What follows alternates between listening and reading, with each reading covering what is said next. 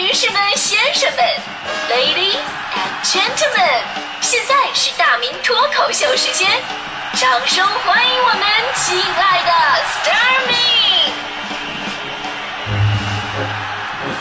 好，欢迎各位来到今天的大明脱口秀，我是大明啊。今天这段脱口秀呢，说一件最近大家伙都特别特别特别气愤的事儿。呃，这两天这个 D N G 的辱华事件成为了大家伙的一个关注点了。昨天大迪就特别愤怒啊，这就说这气的已经爆炸了那种的。他说：“我以后我再也不用这个牌子了啊！”我说：“你之前用过吗？” 我告诉你，我我之前并没有用过。我说大大弟，你真的是发的一手好事啊！你，当然，咱们做人呢，还是要理性看待问题。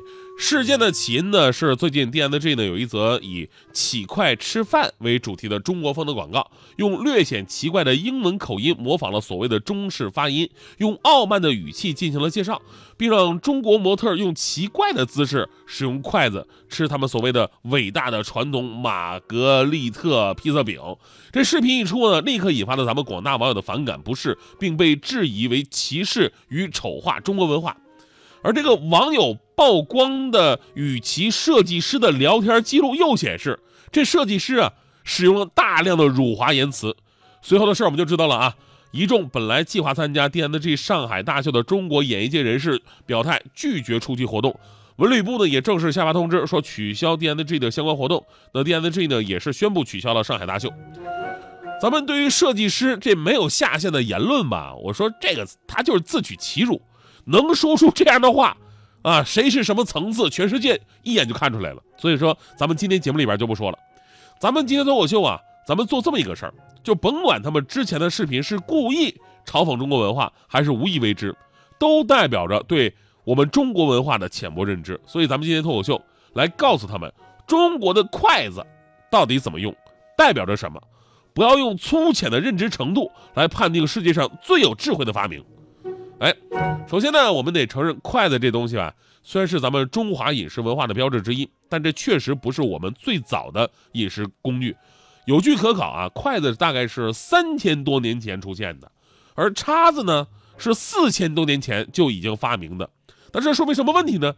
这说明筷子是在发展之后更新换代的一个升级的产物，对吧？还有一点可以证明，就是在战国以后，你看啊，就很少有用。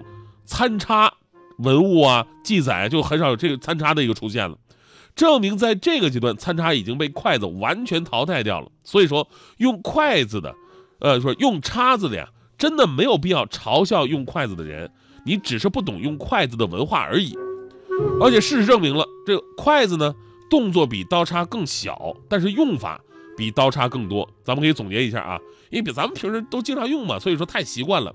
觉得特别的简单，你总结一下会发现，筷子里边包含的手法特别丰富，比如有夹，这是最基本的，是吧？筷子还有托，这个就是相当完成一勺子的功能，还有这个扒拉，扒拉，这是我吃饭最常用的筷法啊。还有拌，哎，你拌个凉菜用筷子拌，特别的利索，还不粘菜，对吧？你要用刀叉拌的话，卷不卷吧？这菜就飞出去了。我们的筷子呢还可以搅，这搅跟拌听起来像，但完全不一样。我们最常见的炒鸡蛋之前要把鸡蛋搅匀嘛，筷子搅鸡蛋轻而易举，刀叉都很难，对吧？老外没辙，只能发明个搅蛋器，是不是？所以呢，用筷子的人啊是用智慧在吃饭，用最简单的工具，但是里边用着最多的技巧。咱们举个例子吧，一个老外学习用筷子，可能要用一个月的时间才能上手熟练。但一个中国人用刀叉呢，别人不说，我一顿我就用了六六六，是吧？你看我们小的时候，家长都会用这个孩子们学习用筷子的过程来判定这个孩子到底聪不聪明。那天我们朋友家家庭聚会，然后他们好几好几家小孩凑到一起，都是三四岁左右的样子啊，一起吃饭也挺有意思的。这个吃饭的过程就能看出谁哪个小孩聪明。当时有一个小女孩，也就四岁左右吧，怎么都用不明白这筷子。然后呢，旁边有个小男生，就感觉比他聪明一点啊，一个劲儿给他做示范，说：“你看，这样拿就对了，手指头这样动，怎么样？我厉害吧？”还是特别嘚瑟。但是明显旁边另外一个小男孩比他更聪明，那个小男孩就对那小女孩说了：“不会用没有关系，来张嘴啊！” 说完把肉亲自送到了小女孩的嘴边。这小男孩以后我跟你说，绝对是个祸害。除了智慧呢，筷子本身的设计啊，也不像有些外国人所想的，说简单的两根棍子那么简单。中国人啊，咱们都知道，很多时候呢是生活在隐喻的环境当中的，就是连日常生活当中遇到的一些平常事，也都有各自深刻的内涵。咱就说一双简简单单的筷子，其实它在长度跟形状的设计上也都非常有讲究。筷子的标准长度是七寸六分长，代表着人有七情六欲。是不同于一般动物的情感的，因此呢，吃饭的时候时时提醒人们要节制那些不当的欲望，对吧？那这个我做的比较差啊，我经常把这个七情六欲吃成七情肉欲这个。然后您再观察，这筷子是一头圆的，一头是方的，代表什么呢？圆的象征天，呃，方的呢象征地，代表着天圆地方。这是中国人对世界基本原则的一个理解。另外呢，手拿着筷子的时候呢，你看这造型，拇指、食指在上，无名指、小指在下，中指在中间，因为呢，这是天地人三才之象，这是国人对人和世界的关系的一个朴素的理解。最后呢，筷子都是成双出现的，对吧？代表着国人遵守的太极阴阳理念，太极是一，阴阳是二，一分为二，这代表着万事万物。都是由两个对立面组合而成的，合二为一，这是阴与阳的结合，也意味着一个完美的结果。随之而来的呢，则是筷子上使用上的种种讲究，对吧？比如咱们用筷子，从小这父母啊，包括爷爷奶奶辈儿啊，这教友们啊，用筷子不能在饭菜里边随意的扒拉啊，这叫什么呢？这叫迷住刨坟，不能在菜盘上来回寻找，这是粗俗的直筷寻城，更不能把筷子插到饭中间这是不吉利的，当众上香。我们还有一种说法，说用筷子的人啊，就拿的越远，然后以后以后就是离家越远。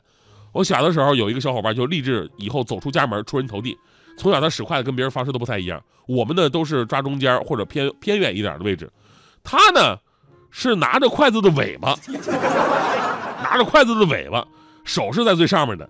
现在啊，他在我们家老家那卖油条的那个。所以你看哈，透过一双简单的筷子，体现出中华文化深厚的底蕴。吃的是精会细食，学的是人生哲理，这正是中国人特有的通达和智慧。前天的央视，我也不知道是不是故意播的这个公益广告啊，就是一双筷子，引发了网友们的共鸣。就小孩呢，通过筷子第一次尝到人生的酸甜苦辣；老人呢，通过筷子尝到了儿孙满堂的幸福滋味；孤独的人通过天双筷子找到了人情冷暖。相守的人通过筷子找到了彼此心灵的依靠，所以说一双筷子一份传承的意义，多双筷子一份家庭团聚的欢乐。呃，我记得蔡元培先生曾经说过这么一句话，说中国人啊，从来都是上文明而不上武力的。从餐桌上咱们就可以看出东方人跟西方人的区别，就咱们的筷子是温和的，没有刀光血气，但是刀叉就有，对吧？因为刀跟叉本身就是一种武器。把武器拿到桌上，那是游牧民族的文化特征。所以从简单中积淀出学问，大智若愚，大巧不工，这正是中华文明独具一格的魅力。而如果你只是把简单视作粗鄙，可见究竟是谁粗鄙，对吧？这也说了，有人说过，筷子是世界上最优秀的呃食器，功能之强大，没有任何的餐具能比拟。只有筷子可以应付全天下的美食。有人不服了，说筷子不可能，筷子不可以喝汤，对不对？其实我说这就是缺少思考了。我用很简单的一招就可以让变筷子变成真正的百分之百，喝汤不在话下。很简单，你要把筷子做成空心的，就可以喝汤了。啊，我都想好了，两根筷子嘛，一根吸汤，一根吸大骨棒。总之特别的完美。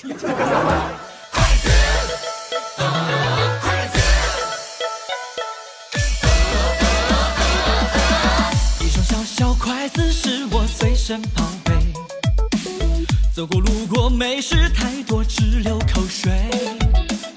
伸出筷子一下，夹住舌尖品味。大家鼓掌赞叹，快攻舍我其谁？我爱你筷子，你最知道时间的味道。我爱你筷子，你念出过童年的糖糕。我爱你筷子，放进背包去天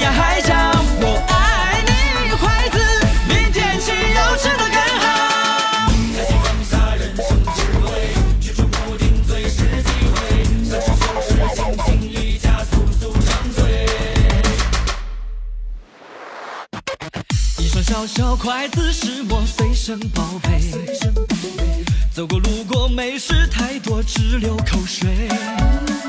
伸出筷子一下夹住舌尖品味，大家鼓掌赞叹，快拱舍我其谁？